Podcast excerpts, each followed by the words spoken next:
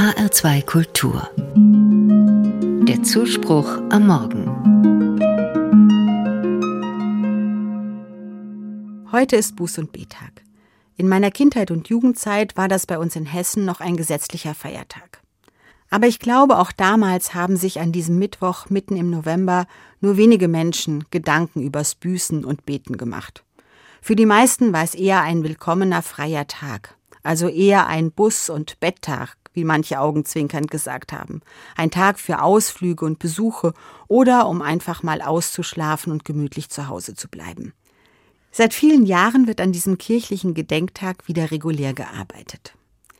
Viele christliche Menschen nutzen die Zeit zwischen Aschermittwoch und Ostern, die Fastenzeit, um die eigenen Lebensgewohnheiten zu bedenken und auf den Prüfstand zu stellen. Ich mache das auch.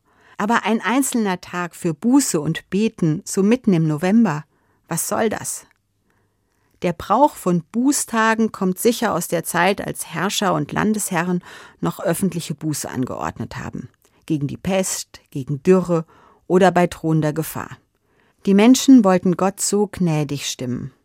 Man hat ja geglaubt, dass es Gott sei, der Seuchen, Naturkatastrophen und Kriege geschickt hatte. Auch in der Bibel gibt es ähnliche Geschichten, etwa im Buch Jona im Alten Testament. Da sagt der Prophet Jona der Bevölkerung der Stadt Ninive, dass ihre Stadt dem Untergang geweiht sei. Daraufhin rufen die Leute in Ninive ein öffentliches Fasten und Büßen aus. Die Leute ziehen Bußgewänder an, sogar der König selbst. Er befiehlt allen umzukehren, von den schlechten Taten abzusehen, zu Gott zu rufen und zu beten. Und Gott verschont die Stadt. Lässt sich Gott also durch öffentliche Buße überzeugen? Ich glaube, wichtiger ist eine Veränderung im Verhalten.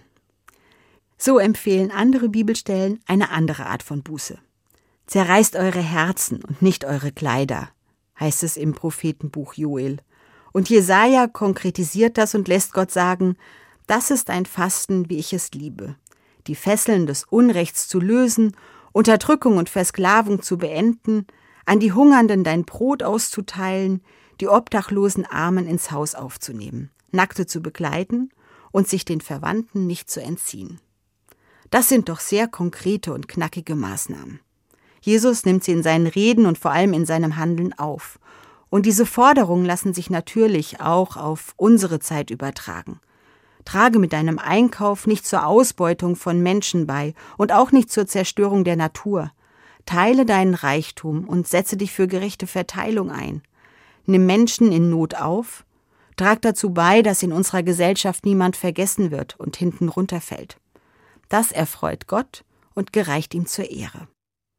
Klar, das sind keine Projekte für einen Tag, aber wenn sich viele anschließen, dann verändert sich unser aller Leben zum Guten, was am Ende nicht nur Gott gefällt.